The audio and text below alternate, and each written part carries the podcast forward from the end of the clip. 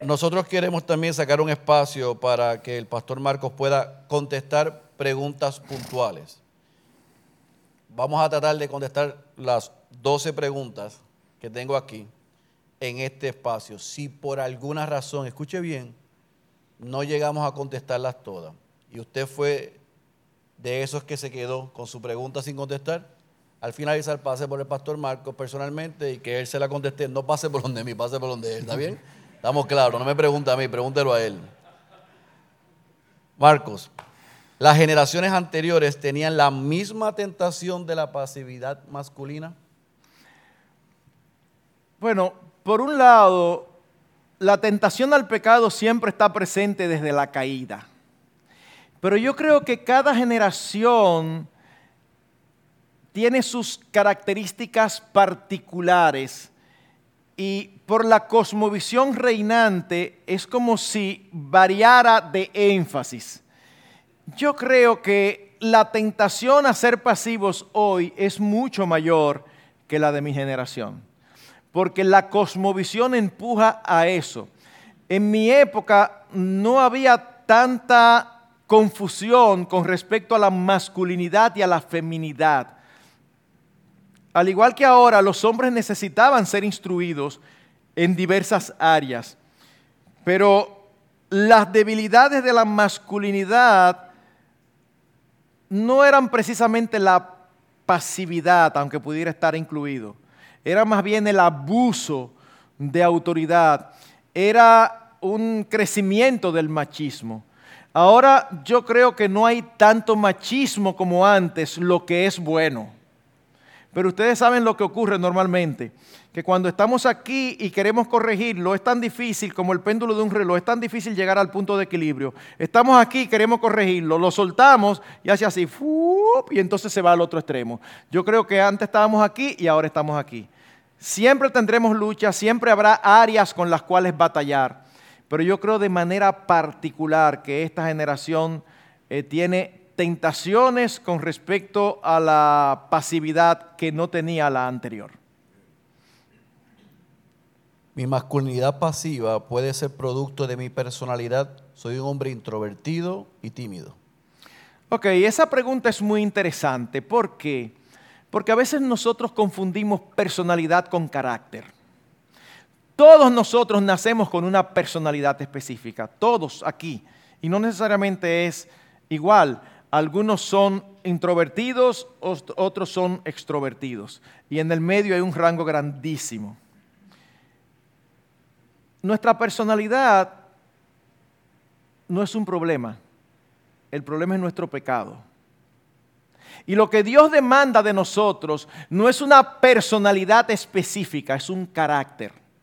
Un carácter que debe ser cultivado el carácter de Cristo debe ser cultivado intencionalmente por todo hombre y desarrollado. ¿Qué significa esto? Que las luchas tuyas por asemejarte a Cristo posiblemente no sean las mías. Pero eso no significa que ambos no tengamos luchas y tampoco significa que ambos no tengamos la responsabilidad de parecernos a Cristo. ¿Cómo se ve esto en la práctica? Déjenme dar un ejemplo que doy con mucha frecuencia. Si tú eres extrovertido, tú tienes que cumplir el mandato dado por el Señor. Vuestra gentileza sea conocida de todos los hombres. El Señor está cerca. Ese mandato es para los cristianos extrovertidos solamente. No es para todo tipo de creyentes. El extrovertido va a estar feliz porque el extrovertido no va a tener que hacer fuerza para cumplir eso. Porque una persona extrovertida, llega alguien aquí nuevo. ¿Qué tal? ¿Cómo está usted? Bienvenido. ¿Cuál es su nombre? Porque eso es parte de su personalidad. Entonces ese aspecto de carácter cuadra muy bien con su personalidad y él va a sentir que lo tiene sin hacer esfuerzo. Ahora, el tímido que hace, ve una persona que no conoce y hasta mira los ojos para otro lado y pasa por al lado mirando para otro lado. Porque le da cosa, le da vergüenza saludar, le da como, mira, a ti te puede dar de todo, pero tú tienes que ser amable, tú tienes que ser gentil, Claro, no se va a esperar la misma dimensión que el que es extrovertido. El que es extrovertido, ese no es tu parámetro, tu parámetro es el Señor Jesucristo. Tú tienes que ser gentil y para ti va a ser una dificultad. Ahora pensemos en airaos pero no pequéis. Si tú eres introvertido, posiblemente, no seguramente porque hay todo tipo de combinaciones, pero si tú eres introvertido, posiblemente al mismo tiempo tú seas flemático.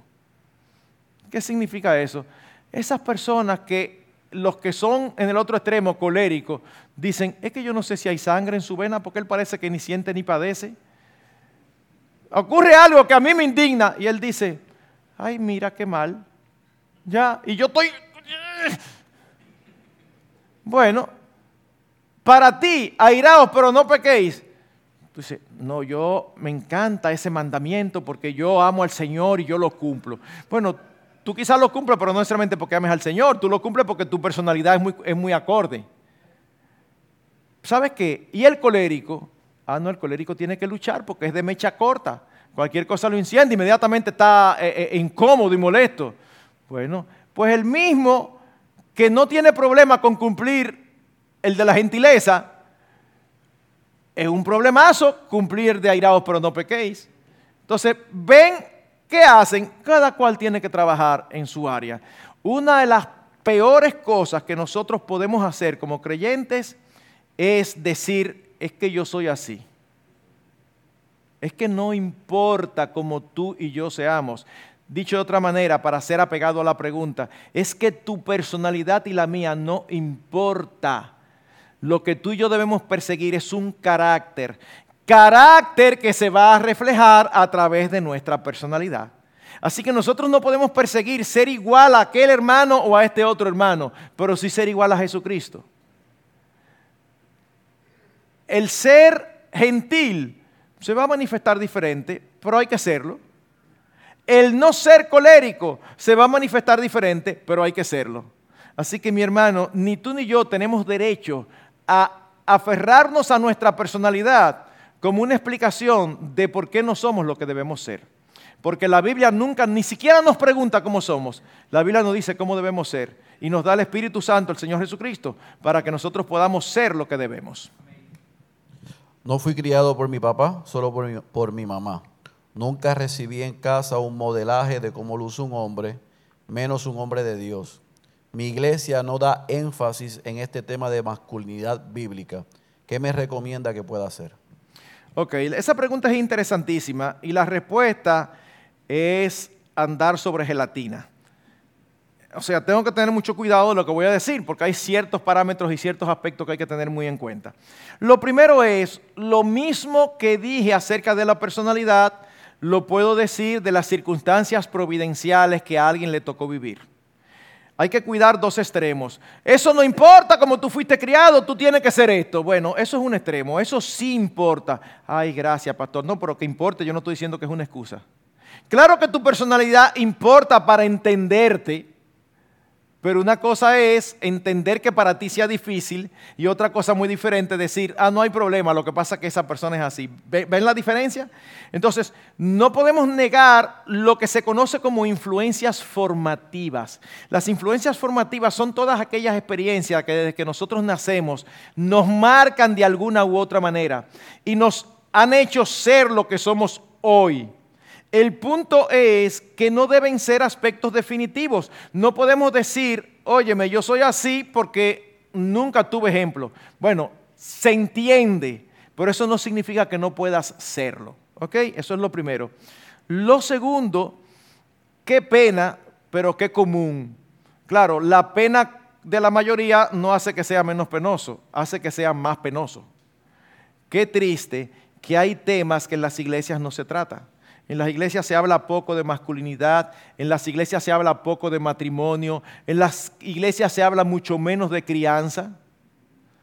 Yo estuve el mes pasado en un país, y eso es algo muy cultural en Latinoamérica, pero el grado, a mí me sorprendió el grado en que es allá, mucho, mucho más que en nuestros países me invitaron a hablar de intimidad en el matrimonio.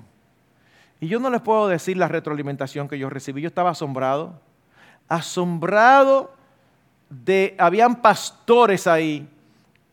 Y algunos de esos pastores dijeron, hay que ser muy valiente para hablar de eso. Yo decía, pero ¿cómo que valiente?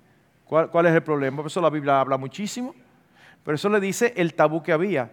Escuchar señoras mayores, no jovencitas, señoras mayores felices y radiantes, porque nunca habían escuchado eso y sus ojos fueron abiertos. Uno espera quizá de una muchacha joven que diga, wow, señoras abuelas, abuelas. Yo, yo estaba de verdad y diciendo, nunca en mi vida yo había escuchado eso desde un púlpito. Y uno dice, pero ¿qué es lo que está pasando? Es que nos enfocamos en aspectos característicos y particulares de nuestro grupo, de nuestras denominaciones, y nos olvidamos de enseñar todo el consejo de Dios. Ahora bien, si tú no tienes un modelo masculino en tu iglesia, eso no significa que tú no puedas tratar de encontrar un modelo masculino. Yo no te estoy diciendo que cambies de iglesia, porque por eso es que tengo que tener el cuidado. Pero sí te estoy diciendo que yo creo que no debe haber problema en tú buscar amistades, aun sean de otras iglesias, que sean amistades que son ejemplo de lo que es un hombre de Dios que han desarrollado su masculinidad no porque su personalidad ha sido muy apropiada para ser masculinos, no, sino porque han desarrollado una masculinidad intencionalmente en base a sudor y lágrimas, porque han tenido que cambiar muchas de las cosas que naturalmente había en sus vidas por amor a Dios y a su palabra. Y acércate y trata de establecer amistad y plantéale, necesito esto, necesito una amistad de tal o cual manera, tú puedes ayudarme, tú puedes darme un poquito de seguimiento. Yo sé que no, los modelos no abundan, pero tampoco podemos irnos al otro extremo de decir que no los hay, los hay.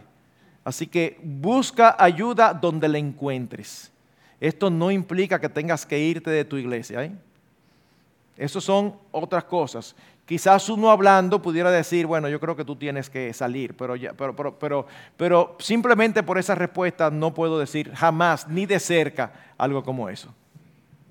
Consciente de que no tenía ni el conocimiento ni las herramientas cuando me casé, pero ahora sí. Estoy tratando de liderar mi casa, pero mi esposa se trata de imponer y no permitir lo que hago. Ok, lo primero es, desde el mismo momento, si no lo has hecho, todavía puedes hacerlo ahora. Desde el mismo momento que tú te diste cuenta que no habías estado ejerciendo tu liderazgo en la casa como debía ser, lo primero antes que todo y después de nada que debiste hacer es hablar con tu esposa y pedirle perdón. Pedirle perdón, te entienda ella o no, pedirle perdón por no haber sido el líder que debías ser. Ahora bien, ahora tú tienes dos problemas. Número uno, desde la caída, parte de la maldición en el Edén hacia la mujer es esa fuerte resistencia a someterse al liderazgo de su esposo. Si a eso tú le añades, en segundo lugar, que tú mismo, sin quererlo y sin proponerte, le diste fuerza y alimentaste que ella quisiera imponer su voluntad y asumir el liderazgo que no le corresponde, tú tienes un serio problema. Pero si ella es una mujer creyente, espero que lo sea, entonces ella, al igual que tú, tiene la palabra de Dios.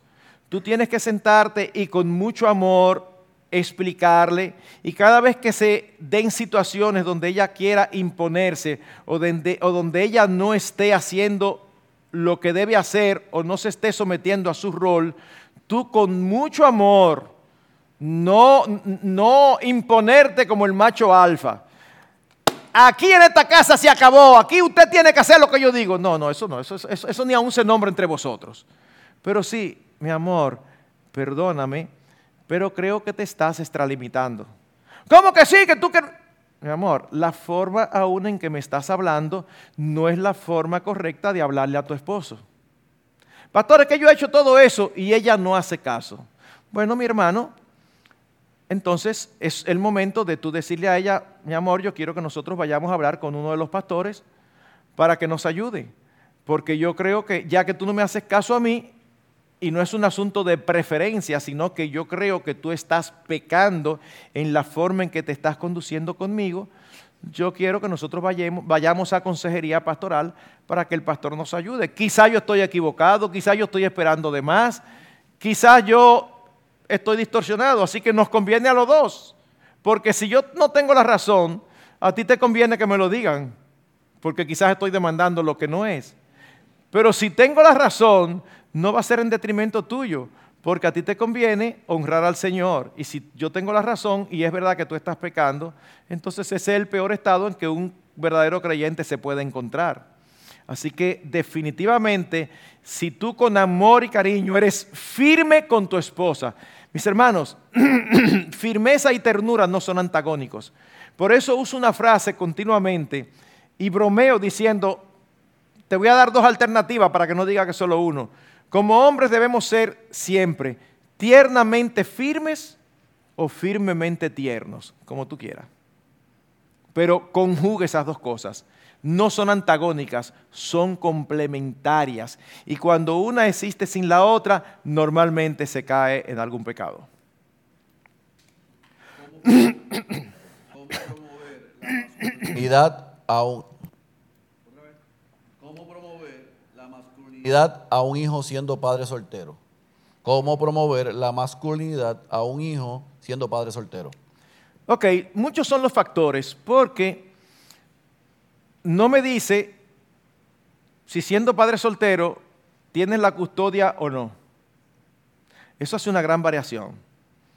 Si tú tienes la custodia, entonces da gracias al Señor. Y eso te va a permitir tener muchísimo más tiempo con tu hijo, porque en condiciones normales hay un tiempo que tú tienes que tenerlo para tu esposa. Si tú estás soltero, no tienes que dividir tu tiempo en más de uno. Tú puedes dedicar todo el tiempo a tu hijo. Involúcralo en tu vida. Involúcrate en la vida de él. Hazte un compañero fiel de él sin perder las líneas de autoridad. A veces dice, no, es que yo quiero ser amigo de mi hijo. Yo puedo estar en contra o a favor. Yo estoy a favor de que seamos amigos de nuestros hijos siempre y cuando ser amigos no significa olvidarnos del papel de padre. Son cosas diferentes. Sí, somos amigos, pero cuando yo digo ya terminó el tiempo de juegos, ya terminó, no, sigas bromeando. Ya terminó, ya tenemos que pasar a otro. O sea, las líneas de autoridad no deben olvidarse, pero al mismo tiempo involúcrate en la vida de tu hijo acostúmbralo a andar contigo. Involúcralo en aquellos aspectos de tu trabajo que tú puedes involucrarlo. Pastor, que yo soy un empleado, yo no puedo llevar a mi hijo a, mi oficina. Bueno, eso es entendible, eso no es lo único. Pero tú eres dueño de tu propia empresa, llévalo. Que estés contigo, asignale responsabilidad en sus tiempos libres.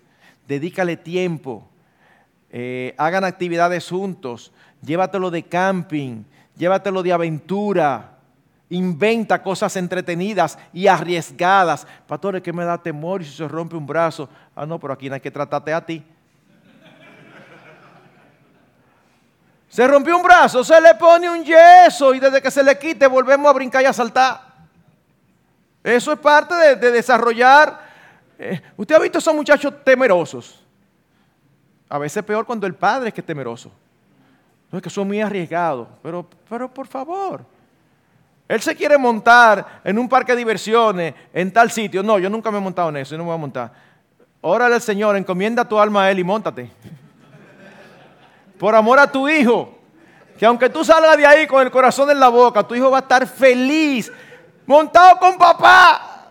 Yo con mi mano ahí. ¡uh! y papá sí que no soldado, de, soldado de, de la barra, con los ojos cerrados. No importa, él va a disfrutar eso dedícale tiempo. Ahora, mis hermanos, háblale mucho de la escritura, háblale mucho de la masculinidad, de la importancia de ser un hombre. Ahora bien, si tú no tienes la custodia, es muchísimo más complicado. ¿Por qué razón? No significa que es imposible, pero es mucho más complicado. ¿Por qué? Porque pasa la mayor parte del tiempo con la mamá. Y aunque las madres también pueden cultivar la masculinidad y deben hacerlo, Tendría que ser una madre que ama al Señor y que estaría en disposición de ayudarte. Y eso no es común, sobre todo cuando están separados. Eh, a veces los separados, eh, eh, tristemente, involucran a los hijos en, en sus conflictos y siempre quieren estar hablando mal del otro. tu papá esto, tu papá aquel. Eso es uno de los errores más grandes que puede hacer una mamá. Aunque, aunque sea verdad todo lo que está diciendo, pero es su papá. No lo dispongas contra él. Entonces en ese caso es muy difícil. Trata de aprovechar los momenticos en que tú lo tienes y aprovechalo al máximo. No, pastor, yo aprovecho y entonces invitamos a, otros hermanos, a otras familias que tienen también hijos para que sean y nos vamos a la playa. Ajá, ok, eso suena muy bien, pero no, déjame preguntarte. ¿Y en la playa qué hacen? Oh, nosotros hablamos y él juega muchísimo con los otros niños. Bueno, eso no está mal, pero yo no quiero llevarlo para que juegue con los otros niños, yo quiero llevarlo para que él y yo juguemos. Porque yo estoy siendo intencional en influir en su vida, en ser parte de su vida. Así que suena muy bien que andamos juntos, pero andamos juntos, pero no estamos haciendo lo mismo. Cada cual está segmentado. Yo estoy con los adultos y él está con los niños. Al final, ah, compartimos muchísimo. No, no compartieron muchísimo. Tú compartiste muchísimo con los padres de él y él compartió muchísimo con los amiguitos. Pero tú no puedes decir que tú compartiste con él. Así que es muchísimo más complicado si no tiene la custodia. Soy soltero y quiero cortejar a una hermana de la iglesia basado en lo que usted dijo. ¿Cuáles son los pasos que debo seguir? Ok.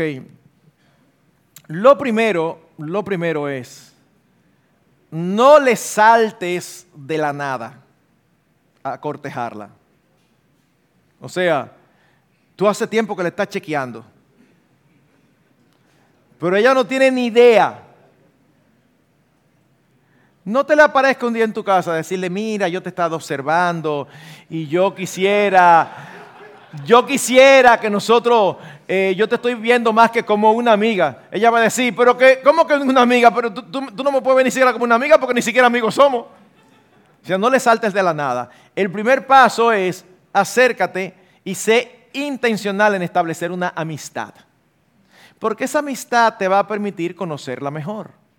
Y posiblemente lo que te atrae de ella a simple vista cuando tú la conozcas mejor, tú conoces facetas que a simple vista no se ven y tú digas, uh, espérate, excúsame, que yo no quiero esto.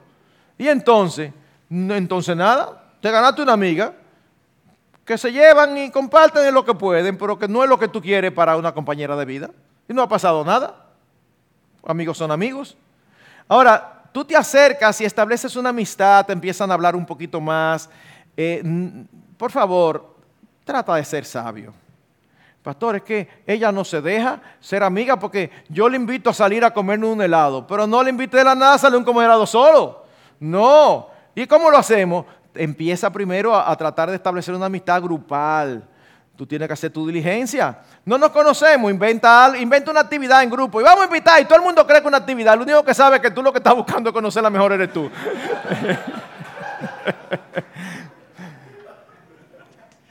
Pero tú estás, ah, tú estás eh, eh, proveyendo el, el contexto para tú poderte acercar. Mi hermano, algo importantísimo. Yo me canso de decirlo y nadie me hace caso. Pero como la esperanza es lo último que se pierde,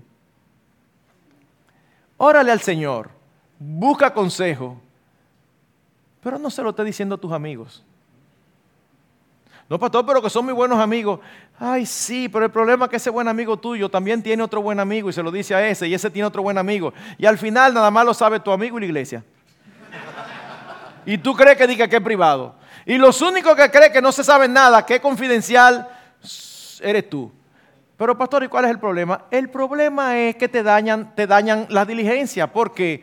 Porque tú estás ganando una amistad y ya alguien va y ya alguien va y se lo dice mira, supe que fulanito está interesado en ti. Entonces sucede como sucedió con un caso. Le digo, date tranquilo, no te hablando. Muy buenos amigos eran. Él tenía la ventaja de que ya eran buenos amigos, pero él estaba interesado.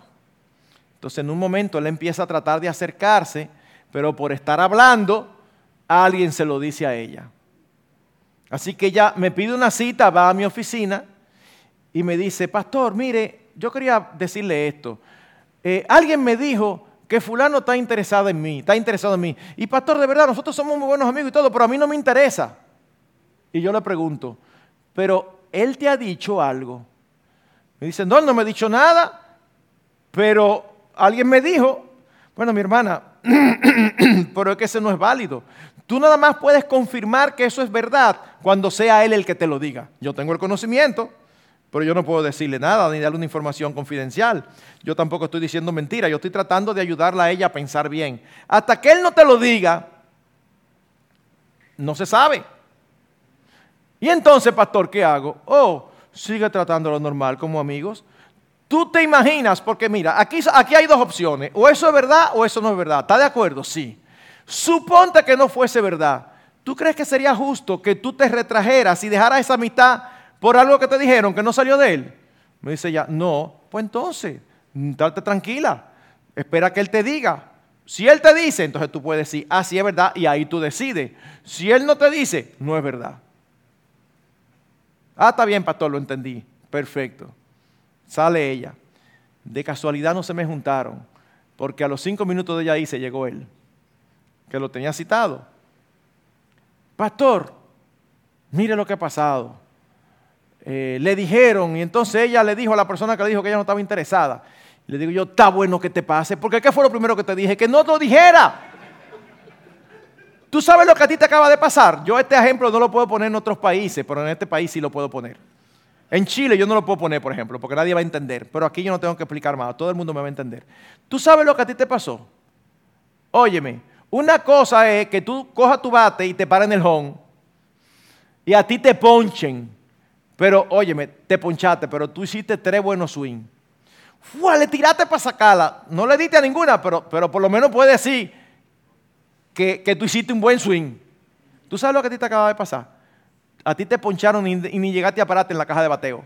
¿Cómo así? Oh, sí, que tú vienes con tu bate acercándote al home y antes de que tú, te estás parando y, y, y tú que el hábito dice, ¡au!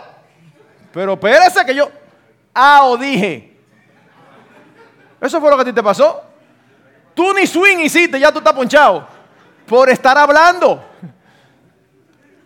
No tienen que estar hablando. Yo no estoy diciendo que sea un secreto. Yo estoy diciendo que sea confidencial. Porque normalmente las cosas secretas tienden a no ser buenas. Las cosas secretas tienden a ser escondidas. Y algo escondido normalmente porque hay algo que no está bien. No ese es el punto. Es confidencial. Estate tranquilo. Las iglesias son círculos muy pequeños. Y a veces se mete una presión innecesaria que no es buena. Entonces, tranquilo. Pastor, por ahí entonces, bueno, trata de establecer esa amistad así, provocando grupos de amigos tú ves que está avanzando, tú ves que se están llevando bien. Perfecto, excelente. Suponte que ya llegó el momento y, tú ves que hay química, tú ves que ella eh, tiene mucha eh, empatía hacia ti. Bueno, entonces llega el momento que tú tienes que arriesgarte. Tú tienes que estar consciente que te pueden decir que no. Y si te dicen que no, la vida no se acaba. El mundo no se cayó, no ande por aquí, porque ahora es otra. Los hombres de ahora son de cristal. Me dijeron que no y anda por ahí deprimido. Bueno, ¿saben qué? Esto a algunos les suena feo. Más para adelante vive gente. En otras palabras, lo que más hay son candidatas, hermanas. No tiene, como alguien dijo, tú no eres medallita de oro para gustarle a todo el mundo. Entonces, puede ser que no. Ahora, Suponte que hablaron y ella accedió al cortejo, no a ser novios. Ella accedió a entender que tú tienes un interés y te permite tener una amistad más estrecha para conocerse. Eso no es un sí que vamos a ser novios, eso es vamos a conocernos a ver si esto es del Señor. Todavía manténlo callado. ¿Y cómo yo hago eso? Oh, visítala en su casa, en la iglesia, ella que se siente por un lado y tú por el otro. Pero eso es otra cosa que yo tengo que estar luchando muchísimo con los jóvenes de nuestra iglesia. Que cada etapa tiene sus características particulares. Ten una pareja, eh, una pareja no, bueno, una pareja que no son pareja todavía, no son novios, él le está cortejando. Y en un momento determinado ve una foto de grupo. Y yo veo la foto de esa que sale en Facebook y él está con el brazo echado.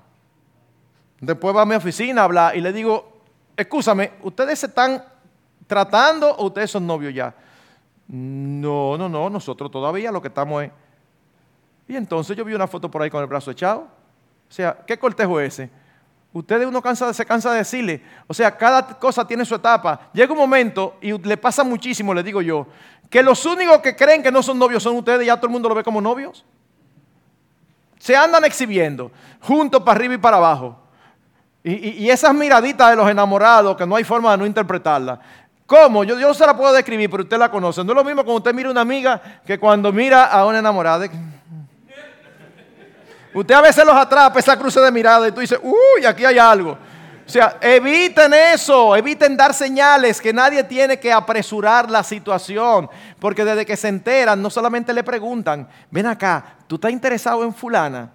A veces yo pienso que uno tiene que ser un poquito a veces eh, desalentador y decirle con el mayor eh, eh, cosa del mundo, mira, ¿sabes qué?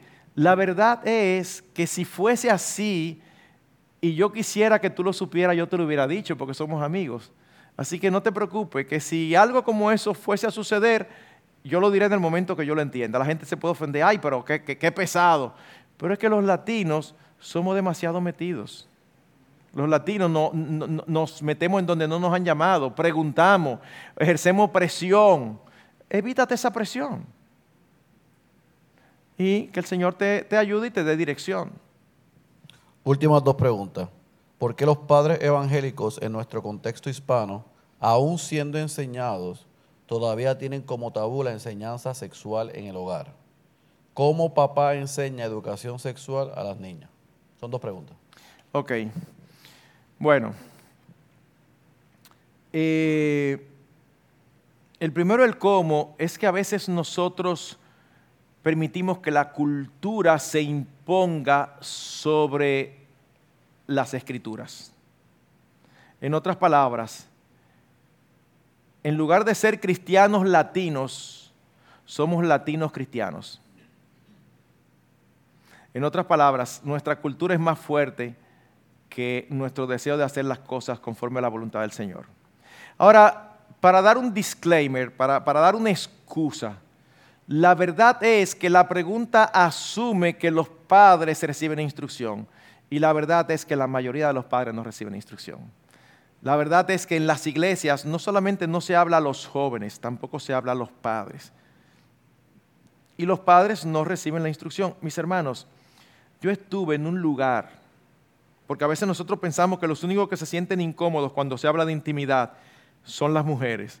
Yo estuve en un lugar donde tres sesiones yo doy de intimidad.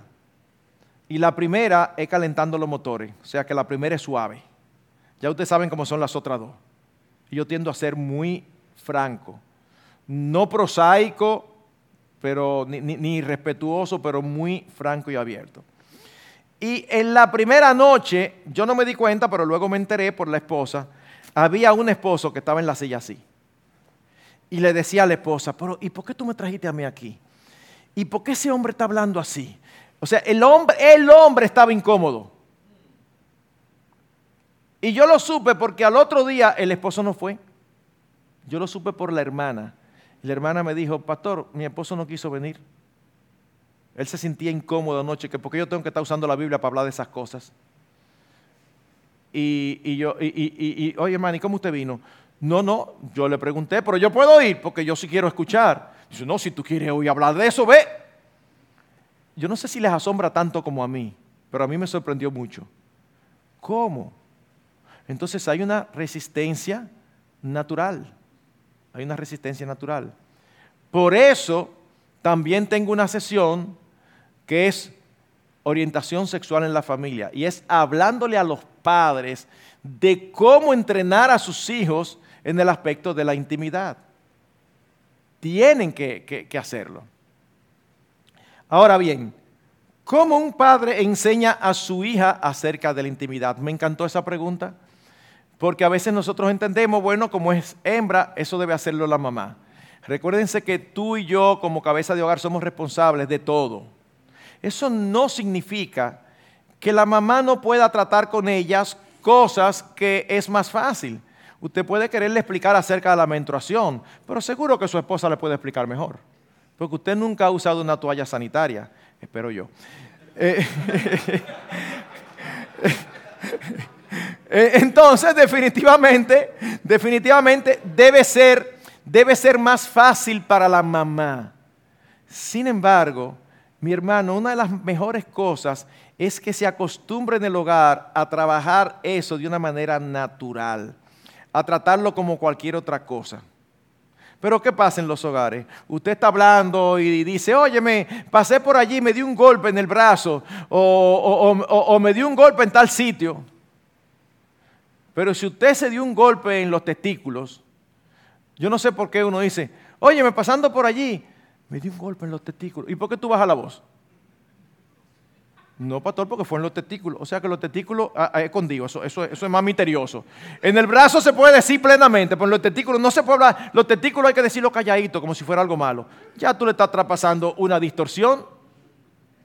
Entonces, no. Sobre todo, imagínate que tú seas padre soltero con hijas. Tú también vas a tener que hacerlo. Así que, si tú, eres, si tú tienes tu esposa, Tú y tu esposa deben ponerse de acuerdo y traten de ser lo más naturales posibles, lo más naturales posibles. Yo siempre cuento, un día voy manejando y mi hija pequeña de seis años, voy manejando por la calle, están las tres ahí, y ella está ahí paradita, y de la nada me dice, papi, dime mi amor, ¿qué es un condón? Por dentro fue como, por fuera como si nada, le digo, bueno, mi amor, como que, como no ha pasado nada. Eso es un método que los esposos usan cuando no quieren que sus esposas queden embarazadas. Es lo que se llama como un método anticonceptivo. Y me quedo así como, como esperando, así como con todo el cuerpo tenso para seguir respondiendo. Y ella simplemente dice, ah, ok, gracias papi. Bueno, parece que se quedó ahí. Entonces le pregunto, mi amor, ¿y de dónde tú sacaste esa pregunta? Me dice, no, que acabo, acaba de, ah, ya aprendí a leer, ustedes saben que leen todos los letreros, que acabamos de pasar por un letrero que decía allí, protégete, usa condón. Y yo, ah, sí, ok, ah, qué bien, ya. O sea que, como papá, ¿qué hubiéramos hecho alguno de nosotros? Mira, muchacha, tú estás muy chiquita para estar preguntando eso. Ay, no haga eso, no haga eso, que tú te la estás diciendo que hay algo misterioso y escondido y malo.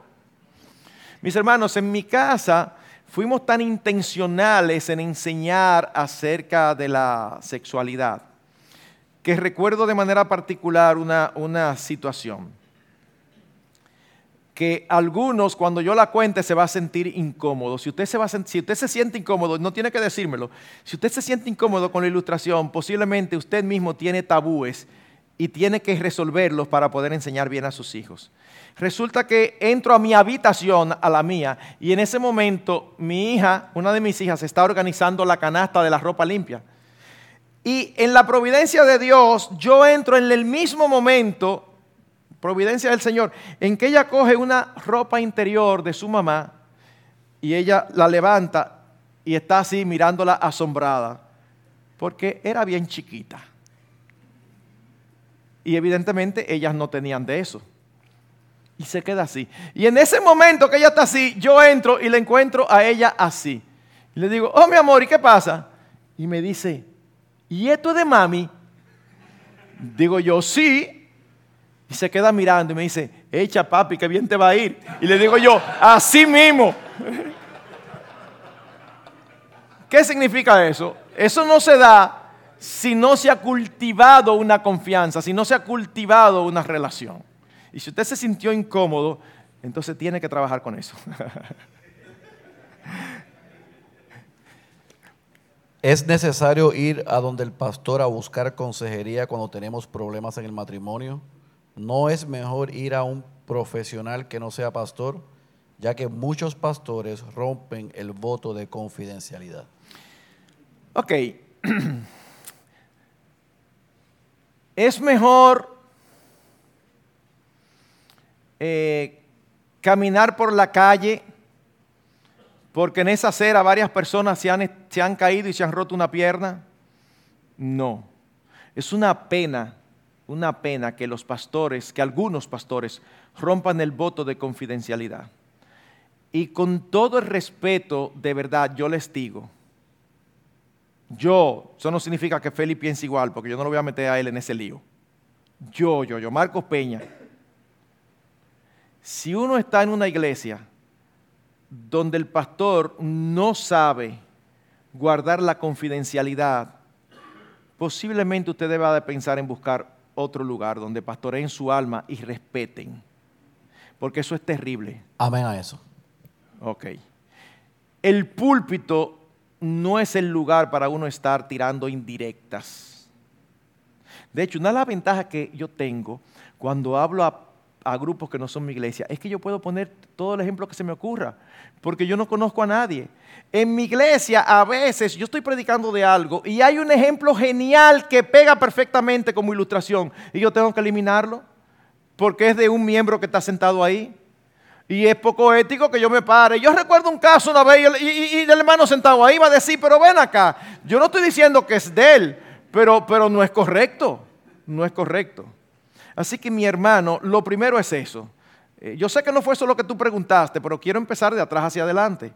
De verdad, si tu pastor no guarda la confidencialidad, lo primero que tú tienes que hacer es, si es un caso, ir y decirle, pastor, yo no me sientí bien con esto y con esto, yo pienso que usted debe de guardar. Y si el pastor en lugar de humillarse y pedirte perdón, lo que te diría que vale la pena posiblemente quedarse ahí, porque un error lo comete cualquiera. Pero si el pastor en lugar de eso lo que empieza es a justificar y a decirte y a echar la culpa sobre ti, el que no quiere que, el que, no quiere que se sepa que no lo haga, no, pero espérate, eso no es así.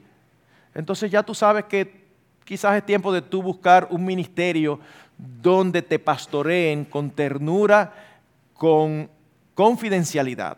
¿Ok? Habiendo dicho eso, mis hermanos, ¿y qué te asegura a ti que un profesional tampoco es indiscreto?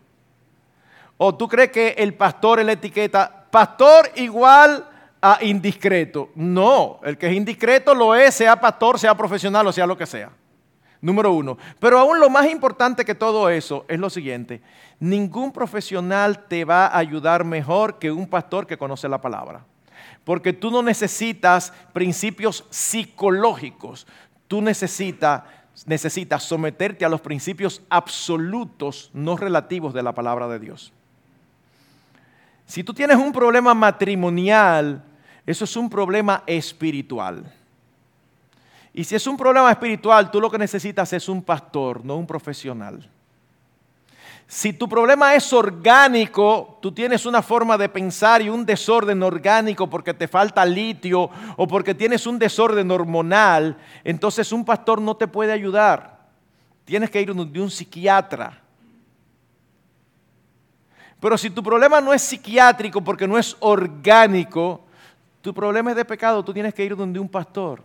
Yo siempre digo, ¿cuál es la diferencia de ir donde un pastor o de ir donde un psicólogo? Te digo, bueno, cuando un matrimonio con problemas va donde un psicólogo, resulta que tienen problemas porque tienen dos opiniones diferentes. Cuando van donde el psicólogo, ahora no hay dos opiniones diferentes, ahora hay tres. La de yo doy y la del psicólogo. ¿Están los tres al mismo nivel? Tres hombres con tres opiniones diferentes. ¿Y eso no es lo que hace un pastor? No, porque un pastor no está para darte su opinión, un pastor está para darte la opinión de Dios. Así que cuando tú tienes un problema matrimonial, primero hay pecado involucrado, posiblemente de los dos, casi siempre de los dos, a veces de uno, pero casi siempre de los dos. Hay pecado involucrado. Los conflictos eh, horizontales, personales, son conflictos horizontales, que son el síntoma de un conflicto vertical. ¿Por qué? ¿por qué yo no quiero someterme? ¿Por qué yo no quiero tratar a mi esposa como, como debe ser tratada? No, no es porque ella es rencillosa. No, yo no quiero someterme porque mi esposo no me trata bien. No, yo no quiero someterme porque no quiero someterme a la autoridad de Dios. Yo no quiero amar a mi esposa porque yo no tengo a Dios como mi máxima autoridad. Y yo no quiero amar a una mujer que encuentro yo que no es digna de ser amada. Bueno, tú estás poniendo tu voluntad por encima de la voluntad de Dios. Tú lo que necesitas es pastoreado espiritualmente. Tú no necesitas que te den un consejo que posiblemente vaya en contra de los principios bíblicos. Así que mi hermano, ir a un profesional no debe ser una opción. Tú tienes problemas matrimoniales y eres un creyente. Tu primera opción, ir a un pastor. Si el pastor nota que hay problemas orgánicos, el mismo pastor te va a recomendar que vayas donde un psiquiatra. Si no, no hay nadie más calificado que un pastor que conozca su Biblia para ayudarte.